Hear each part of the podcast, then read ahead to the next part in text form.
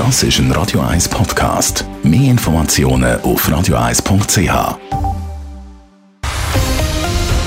Radio 1 Thema. Das momentane Wetter lädt ja nicht gerade ein zum Velofahren, muss man sagen.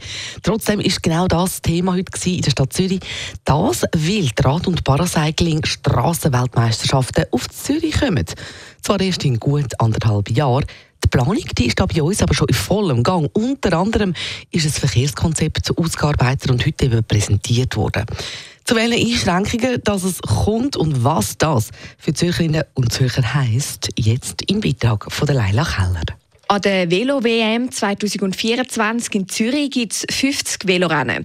Und das innerhalb von nur neun Tagen. Der Grund für die Rekordzahl an Rennen ist, dass zum ersten Mal gleichzeitig auch die Paracycling-WM ausgetragen wird. Bei so vielen Rennen muss der restliche Verkehr natürlich extrem zurückgefahren werden. Das Ausmaß spiegelt sich dann im Verkehrskonzept wieder, wo ganze 66 Seiten dick ist.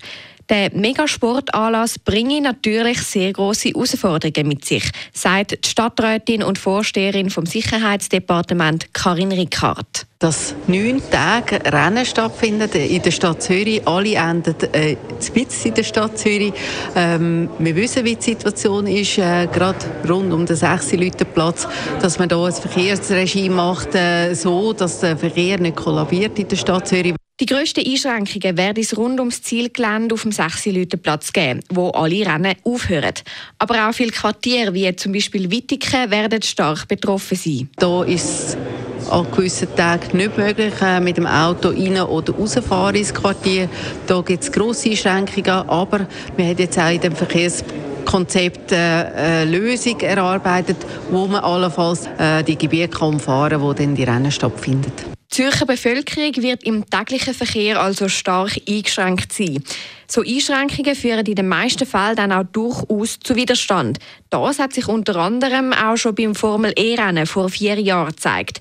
Darum ich es extrem wichtig, dass die Information und Kommunikation sehr gut sei, betont die Stadtpräsidentin Corinne Mauch dass es entscheidend ist, dass die Leute frühzeitig informiert sind, dass sie auch informiert sind, was haben sie für Alternativen, eben beispielsweise in diesen neun Tagen, dass sie auf den ÖV können oder wenn das Wetter gut ist, dann vielleicht auch das Velo halt mehr benutzen, noch, dass sie die Alternativen kennen und sich frühzeitig können Gedanken machen und darauf einstellen. Aber trotz dieser Einschränkungen werde der Event zum Velofest für Zürich und die ganze Schweiz, glaubt Corinne Mauch. Und wird das Velo, da bin ich überzeugt, wird dem Schub geben, es wird äh, das Velo als umweltfreundliches Verkehrsmittel, aber auch als Sportgerät, als wichtiges Sportgerät, wird es noch populärer machen.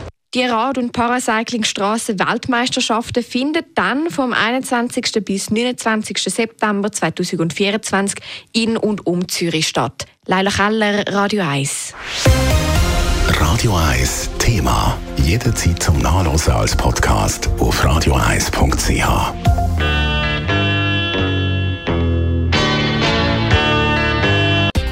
Radio 1 ist Ihre Newsender. Wenn Sie wichtige Informationen oder Hinweise haben, rufen Sie uns an auf 044 208 1111 oder schreiben Sie uns auf redaktion.radio1.ch.